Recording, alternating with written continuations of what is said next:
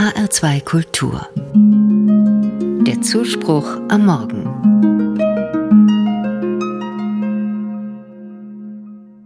Sie ist 24 Jahre alt und Polizistin, das ist sie gerne. Im Fernsehen vor ein paar Wochen aber klingt sie traurig.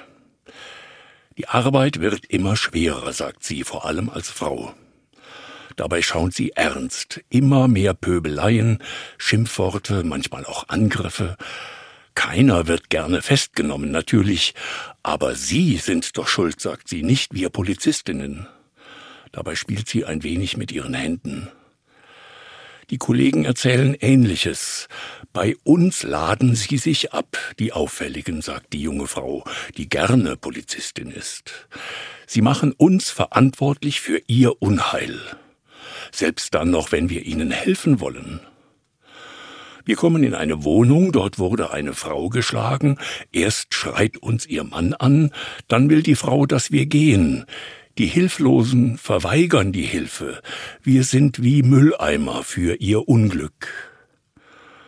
Dabei sind sie ein Glück, finde ich, die Polizistinnen und Polizisten. Vielleicht nicht alle, viele aber schon. Ich jedenfalls bin froh, dass es sie gibt. Neulich an einem dunklen Bahnhof sah ich zwei auf Streife. Es waren aufgeregte Tage, viele Demonstrationen auf einmal. Ich sehe die Polizisten und sage zu ihnen, ich bin froh, dass Sie da sind. Mir war, als hätten sie sich gefreut. Das musste ich sagen. Ihre Bezahlung ist nicht üppig, der Schichtdienst ist oft kein Glück, Überstunden gibt es genug, immer mehr sogar, und immer mehr Aufgaben. Polizisten müssen meist dahin, wo ich nicht hin will, in die dunklen Ecken der Welt, wo Menschen sich aufgeben, nur noch Gewalt kennen. Da müssen sie hin, die Polizisten, Tag und Nacht, übernehmen Verantwortung und werden dafür immer öfter beschimpft. Dabei sind sie doch Hoffnung meistens, bringen etwas Ordnung in die Welt. Sie versuchen es wenigstens.